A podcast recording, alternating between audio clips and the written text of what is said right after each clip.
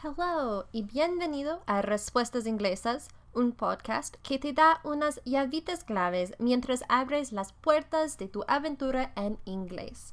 Soy la presentadora Sarah con Language Answers y hoy vamos a discutir el vocabulario para leer la ficción parte 2, la ciencia ficción.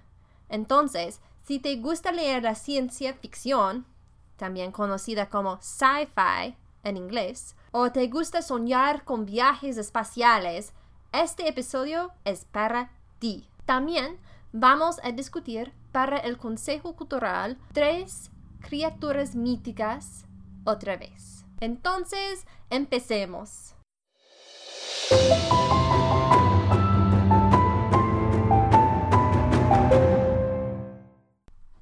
Primero, me acabo de dar cuenta de que hubo un problema técnico con la carga de audio del último episodio, episodio 50. Un mil disculpes, lo acabo de arreglarlo, entonces deberías poder escuchar a ese episodio ahora. Es un episodio especial, con un anuncio muy emocionante, entonces te recomiendo mucho que lo escuches. Pero vale, empecemos con este episodio, episodio 51. Como probablemente ya sepas, esta serie de dos partes sobre cómo expandir tu vocabulario para la literatura de ficción es gracias a un libro de Anne McCaffrey. Yo estaba tratando de leer uno de sus libros de ciencia ficción y de fantasía en español, pero para mi horror, no tenía idea de lo que estaba pasando en las primeras páginas. De lo que me di cuenta es que gran parte de mi vocabulario en español es conversacional y académico, con muy poco de la ciencia ficción y la fantasía. Voy a corregir eso. Como estoy segura de que no soy la única que se ha encontrado con este problema, ni la única estudiante de idiomas que ama un buen libro de ciencia ficción o fantasía, decidí que haría dos episodios dedicados a ayudar a otros a expandir su vocabulario de ficción. En la primera parte, ver episodio 49, nos centramos en términos específicos de la fantasía. En este episodio, nos centraremos en los de ciencia ficción. Y para los consejos culturales, continuaremos con criaturas míticas de países donde se habla inglés. Vale, los términos de ciencia ficción. En las siguientes secciones incluiré vocabulario para cosas específicas, como acciones, personas y criaturas, lugares y cosas importantes. Y luego, una mini historia para ayudarte con el nuevo vocabulario. Este formato quizás un poquito cursi, sí, pero parecía funcionar para el episodio anterior sobre vocabulario de fantasía. Así que lo intentaría otra vez. Pero por favor, dime cuáles son tus pensamientos. ¿Te encanta este formato o prefieres que pruebe algo diferente? Vale, la primera sección de acciones. Aquí hay una lista de varias acciones que las personas toman durante sus aventuras espaciales. Claro que sí, durante una aventura espacial tienes que volar o fly en una nave espacial. Entonces, volar es to fly. To fly. Y durante tu aventura quizás vas a teletransportar algo o teletransportarse a alguien, ¿sí? Entonces, en inglés es teleport. Teleport es más simple, ¿sí? Teletransportarse es teleport. Y si tienes cargo, tienes que transportarlo, ¿sí? Entonces, transport, to transport, transportar, transport. Y necesitas un capitán para pilotar su nave espacial. Entonces, necesitas un capitán to pilot, to pilot, pilotar, to pilot.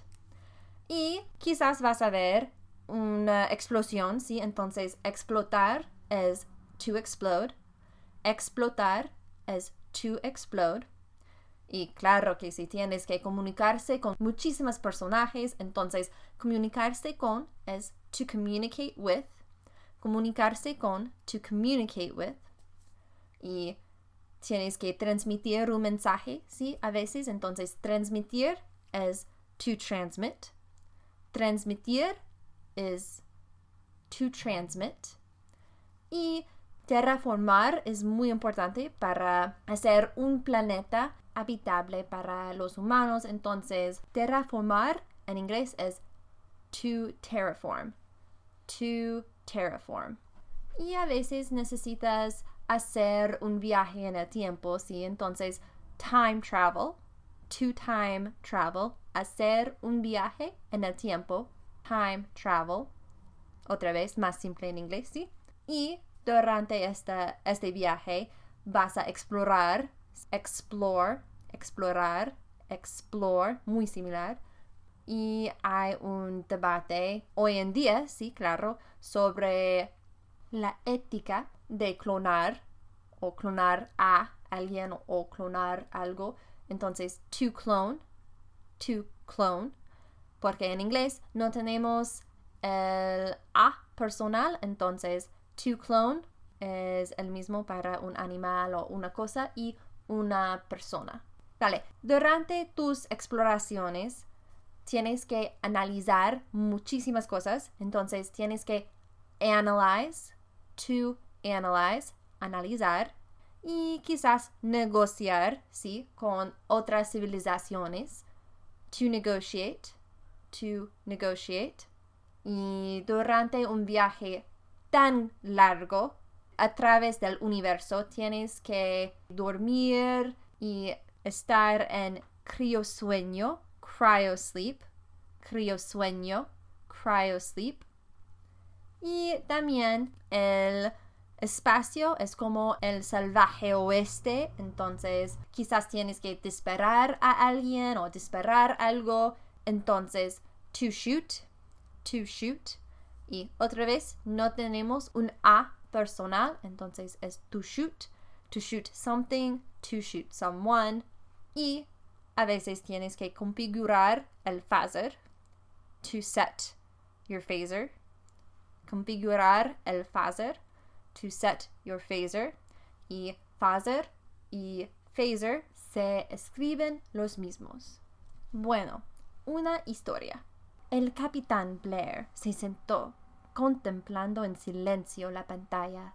Su nave espacial, the Barmaid, actualmente was flying al terraformed planeta de Lucrenia. He was transporting suministros muy necesarios para la colonia así como varios pasajeros importantes que actualmente se encontraban en cryosleep. Blair had piloted a The Barmaid desde hacía varios años y los dos habían tenido muchas aventuras mientras exploring las afueras del espacio conocido. Había visto un planeta explode, communicated with una raza extraterrestre que cloned themselves para su propagación e incluso descubrió una maravillosa criatura tropical con time travel habilidades limitadas. Sí, había visto muchas cosas extrañas, y fue su capacidad to analyze rápidamente una situación y reaccionar en consecuencia lo que lo mantuvo con vida. La mujer de la pantalla se aclaró la garganta, devolviéndolo al momento actual. Capitán Blair, le preguntó de nuevo, ¿está dispuesto to negotiate los términos de su rendición? Ella ya had communicated sus expectativas, como teleport la totalidad de su cargamento a su bodega. Sabía que los cañones de la nave apuntaban a los suyos, y habría un tiempo limitado antes de que sus escudos se dieran una vez que comenzaran to shoot. To negotiate, por misericordia, sería inútil. Sabía demasiado. Tomando su decisión, él apagó bruscamente la pantalla, transmitted un SOS y set his phasers para matar. Bueno, la sección siguiente es sobre las personas y criaturas.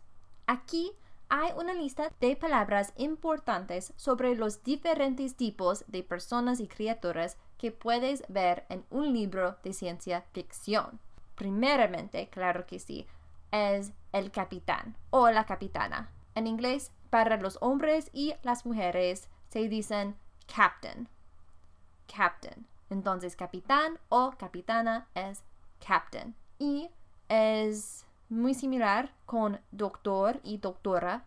En inglés se dice doctor para los hombres y las mujeres. Doctor.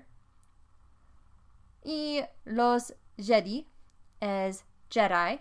Los Jedi es Jedi. Entonces se escriben los mismos Jedi y Jedi. Es solamente la pronunciación que es diferente. También para un astronauta o cosmonauta decimos en inglés spaceman o también puedes decir astronaut o cosmonaut, pero en inglés de verdad no decimos cosmonaut casi nunca, sí, nunca. Entonces puedes decir spaceman o astronaut, astronaut. Y claro que sí, en muchos viajes espaciales hay un empata, empata, un empath, un empath, y un telepata, telepath, telepath. Y todos en una nave espacial, sí, en algunas maneras son exploradores, entonces explorers, explorers. Y explorador o exploradora en inglés es explorer. También tenemos científicos o científicas y en inglés es scientist, scientist o scientists con un S al fin. Si hay más de uno. Scientist. Y a veces vas a encontrarte con extraterrestres o aliens, extraterrestres o aliens, o a veces decimos en inglés extraterrestrial extraterrestrials, pero de verdad es una palabra muy grande y difícil decir, entonces la mayoría del tiempo decimos alien, alien. Y ten cuidado porque en inglés alien puede referir a una extraterrestre o también a un extranjero o una extranjera. Entonces, necesitas mirar al contexto para saber qué refiere la palabra alien. Pero, de todas maneras, los extraterrestres se pueden aparecer como los insectos o como los extraterrestres insectiles. Entonces, en inglés decimos insectoid, insectoid, una raza de extraterrestres insectiles sería an insectoid alien race. Sí, es una palabra extraña, ¿no? Insectoid. También hay razas reptiles o reptilianos, entonces reptilian, reptilian races, reptilian. Y también quizás vas a combatir un pirata espacial o space pirate en inglés, un pirata espacial, space pirate. Y en la ciencia ficción hay clones, sí, o clones, clones. Y hay androides o androids, androides, androids.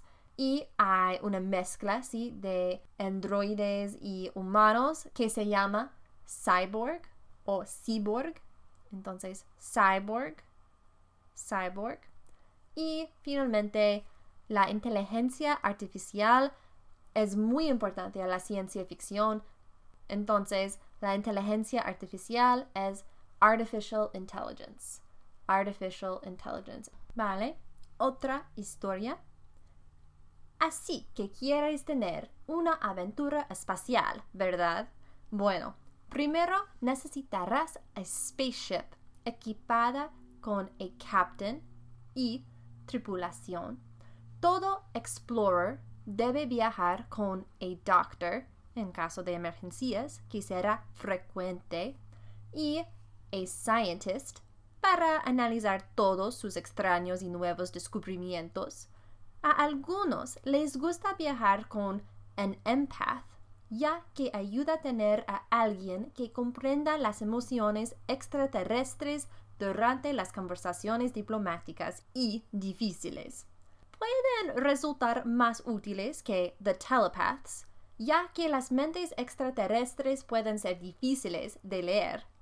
Artificial Intelligence o AI se ha convertido en una herramienta bastante poderosa y puede ayudarte a navegar a través del hiperespacio, mientras también te prepara una deliciosa taza de chocolate caliente. Mientras viajas, puedes encontrarte con varios spacemen, tal vez chocar con space pirates o conocer al legendario Jedi con sables de luz. También hay una variedad de aliens con razas insectoid hasta las reptilian con escamas y de sangre fría. Podrías encontrarte con un clone humano o androids robóticos o tal vez a través de algún percance volverte robótico tú mismo, ganando un brazo o una pierna robóticos y convirtiéndote en a cyborg. Ahora, hablamos sobre los lugares. Entonces aquí hay una lista de lugares importantes que puedes visitar mientras viajas por el espacio. Claro que sí, hay muchísimas dimensiones alternativas en la ciencia ficción. Entonces en inglés se dice alternate dimension. Alternate dimension. Una dimensión alternativa. Y otros lugares muy importantes son, claro que sí, la Tierra y el Sol, Earth and Sun. La Tierra, Earth, Earth. Y el Sol, Sun the sun. También hay estrellas o stars, stars. Y la luna, la bella luna, the moon, the moon. Y vivimos en una galaxia, ¿sí? Una galaxia, galaxy, galaxy. En un universo tan grande, universe universo, universe. Y claro, el espacio, space. El espacio, space. Bueno, para viajar tan rápidamente que puedes en el espacio, necesitas el hiperespacio. El hiperespacio o hyperspace. Hyperspace. Otras maneras de viajar en la ciencia ficción es un agujero de gusano, un agujero de gusano o también un agujero espacio-temporal, pero en inglés se llama wormhole. Wormhole. Otro agujero es un agujero negro, ¿sí? Un agujero negro que es un black hole en inglés. Black hole. Entonces tenemos un wormhole y un black hole.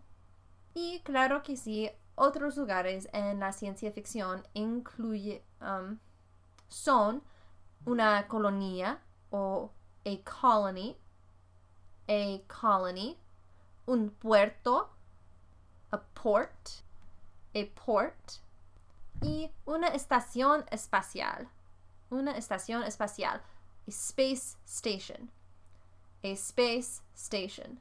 Y en una estación espacial hay muchísimas habitaciones, sí, entonces se llaman living quarters. Living quarters en inglés.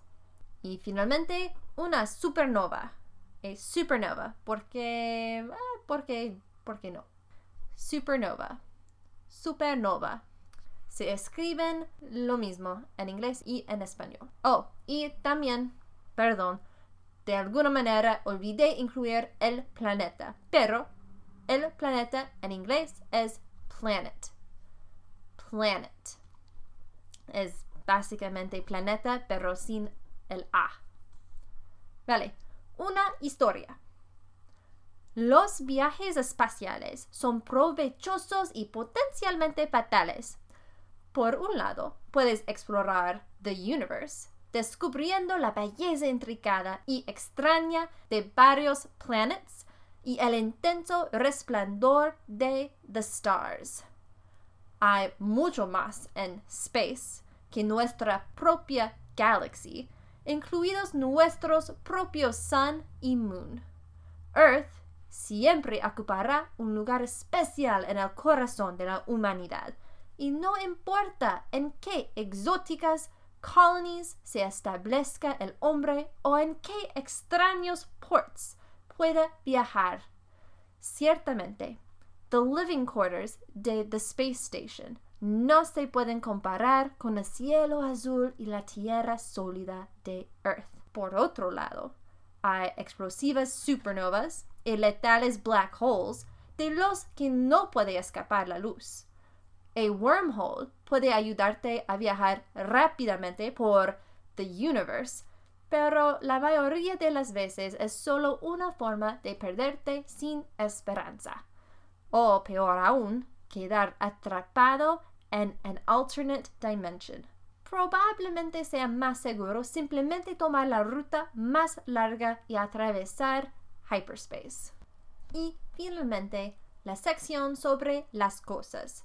Por último, aquí hay algunos elementos importantes que necesitarás saber para tu viaje de ciencia ficción. ¿Por qué el espacio es como el salvaje oeste? Necesitarás un blaster o blaster. Se escribe el mismo como blaster en español con un acento sobre el A, pero en inglés el A no tiene un acento. Pero de toda manera, blaster y un phaser un phaser o phaser, como se dice en inglés, phaser, pero también se escribe en el mismo. Un sable de luz, un sable de luz es un lightsaber, a lightsaber, y lightsaber para los Jedi. También hay una velocidad endiablada, una velocidad endiablada que en inglés se llama warp speed. Warp speed, que es muy importante para los fanáticos de Star Trek. Warp Speed. Otra característica común de Star Trek es una paradoja de tiempo, una paradoja de tiempo o time paradox. A time paradox. Y en la ciencia ficción hay intentos, sí, para crear un lugar utópico, pero la mayoría del tiempo se crean un lugar distópico, ¿sí? Distópico. Entonces, en inglés se dice utopian, utopian, utópico o dystopian, dystopian, distópico. Y claro que sí, cuando llegas a un planeta nuevo, necesitas hacer un análisis, un análisis del ambiente. Entonces, análisis en Analysis. Y hay la astronave, que es muy importante para viajar a través del espacio, claro que sí, pero también se puede decir en español una nave espacial, una nave espacial o la astronave, pero en inglés se dice spaceship, spaceship o puedes decir spacecraft también, pero spaceship es más común. Hay los satélites, los satélites o satellites, satellites. Y una astronave necesita un campo de fuerza o en inglés a force field, force field.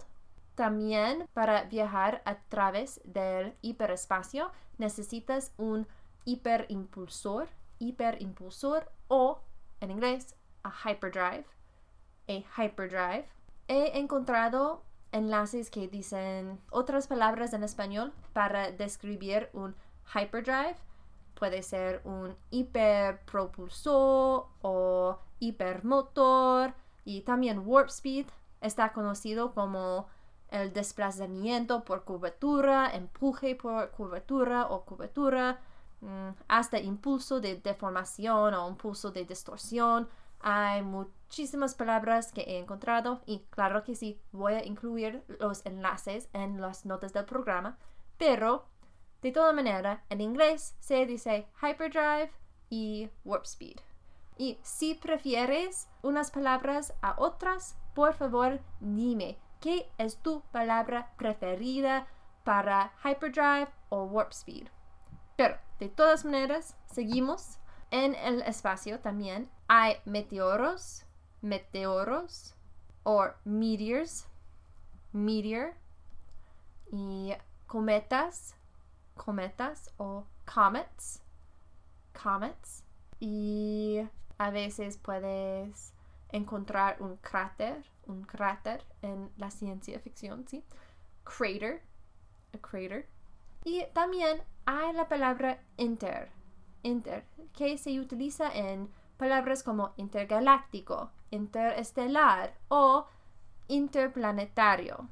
Y en inglés es el mismo, pero en inglés es intergalactic, intergaláctico, intergalactic, interestelar, interstellar, interstellar e interplanetario o interplanetary, interplanetary. Vale, la historia final. Espacio. Esa emocionante frontera, más salvaje que el salvaje oeste, el espacio está lleno de exploradores que buscan un lugar para crear una sociedad utopian, pero a menudo crean una dystopian. Ahora es un momento lleno de avances emocionantes, como blasters y phasers, que nunca se quedan sin balas, o lightsabers, que pueden cortar casi cualquier cosa. Satellites, en su interminable órbita alrededor de la Tierra, son casi una cosa del pasado. Si tienes the spaceship adecuado, puedes viajar at warp speed, una velocidad tan rápida que te pones la cabeza como un bombo. Hyperdrive es otro medio de viajar rápido utilizando el hiperespacio. Estas tecnologías hacen que los viajes interstellar, interplanetary e incluso intergalactic sean pan comido. Sin embargo, tenga cuidado. La tecnología todavía es un poco inestable y ha habido rumores de eh, situaciones relacionadas con time paradoxes, con el pasado, el presente y el futuro mezclados. Realiza siempre un análisis cuidadoso de situaciones nuevas e inciertas. Sin embargo, si prefieres viajar a velocidad normal, tenga cuidado de comets y asteroides. Quizás recuerdas veías a meteor en forma de estrella fugaz. Es extraño pensar que en realidad es solo partes de a comet que se vaporiza en la atmósfera terrestre. Aparte de todo eso, puede ser prudente dejar force fields de tu nave para protección. No querrás terminar pareciendo la luna, después de todo, llena de craters de restos espaciales.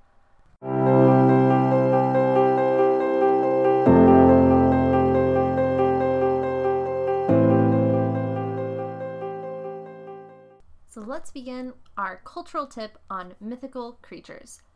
While I drew the first creature from Brian Cohen's The Most Famous Mythical Creatures of Every Country in the World Illustrated, and of course I've included a link to that in the show notes, the final two creatures I first heard about from my husband. While both these creatures are from the United States, I really couldn't pass up an opportunity to share with you some lesser known mythical beasts. First one is from Scotland. It's the unicorn. This is a beautiful white horse with a single horn on its forehead, and this magnificent creature is a symbol of magic and purity. It's sometimes hunted for its horn, which has magical properties, such as making poisoned water safe to drink. And the unicorn is wild, the strongest animal, and can only be tamed by a virgin maiden. Now, this creature appears in all sorts of pulp culture, such as the Netflix series Sir Gallivant and J.K. Rowling's Harry Potter. Also, the unicorn, something I just learned, is actually the national animal of Scotland. That is correct. It is the national animal of Scotland. It was even put on Scottish gold coins at one point. Now, the reason why it is the national animal has to do with the animal's history of being used symbolically by Scottish kings. So if you want to delve more into that, check out the show notes for links to more information. I thought it was pretty interesting. Now, these next two come from the United States. The first one is the Lake Champlain Monster. Basically, this is the American Loch Ness Monster. Affectionately referred to as Champ by the locals, this monster lives in Lake Champlain, the largest lake of the Adirondack Mountains, and which sits between the states of New York and Vermont. Now, the indigenous Abenaki and Iroquois are the first we know of to have legends about the lake monster, which basically looks like a giant snake. Since then, there have been more and more sightings of the creature, along with photos, including debates on their authenticity. And while the existence of Champ and other creatures like him is highly debated, there are actual laws protecting such lake creatures in both states. In 1981, Port Henry, which is in New York, declared, quote, their waters a safe haven for Champ, unquote. And in 1982, Vermont passed a House resolution to protect Champ. Then, in 1983, the New York State Assembly and Senate passed resolutions to protect him. Like, how crazy is that? I love it. And if you would like to learn more about him, I've included a link to an article written by the Lake Champlain region, which is also what I quoted from. Anyways, moving on. The next animal, well, creature, is the Jersey Devil. It is supposedly from the New Jersey Pinelands in a place called the Pine Barrens. This creature became the US's only official state demon in 1938. Let's just absorb that for a moment. It is the only official state demon. Now, while there are different descriptions of what the creature looks like, everyone seems to agree that the Jersey Devil has a dog's head, a horse's face, bat wings, and a tail. There are also many origin stories, but the most popular appear to be 1. Mother Leeds, upon discovering she was with her 13th child, cursed the baby and it was born as a devil. It then escaped into the nearby marsh. Or two, a Leeds Point girl fell in love with a British soldier during the American Revolutionary War, so the townspeople basically cursed her, and when she gave birth to her first child, it was the Jersey Devil. And last, our third one, a young girl refused to give food to a gypsy due to fear. And in return, the gypsy cursed her. So when she gave birth to her first child, surprise, it was the Jersey Devil. So what do you think? Is it possible these three creatures exist, or that they could have existed at one point? Let me know your thoughts.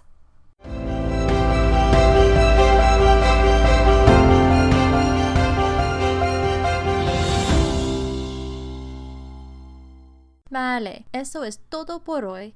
Muchísimas gracias por escuchar y no olvides consultar las notas del podcast para los enlaces de los recursos utilizados para este episodio. Y si prefieres leer una transcripción aproximada del episodio de hoy, puedes visitar el blog de este episodio también. Si te gusta este episodio, por favor, déjame un, una evaluación positiva o si no te gusta, por favor, dime qué puedo hacer para mejorar el podcast. Me encantaría ayudarte con tu travesía de inglés. Así que si tienes preguntas de la cultura o gramática de inglés, necesitas una traductora de español a inglés, una escritora o una tutora, puedes contactarme a contact at languageanswers.com o visitar mi sitio de web para más información a www.languageanswers.com. Recuerda, Aprender un idioma es una travesía para toda la vida. Embrace it, enjoy it, and share it. Nos vemos en dos semanas. Hasta luego.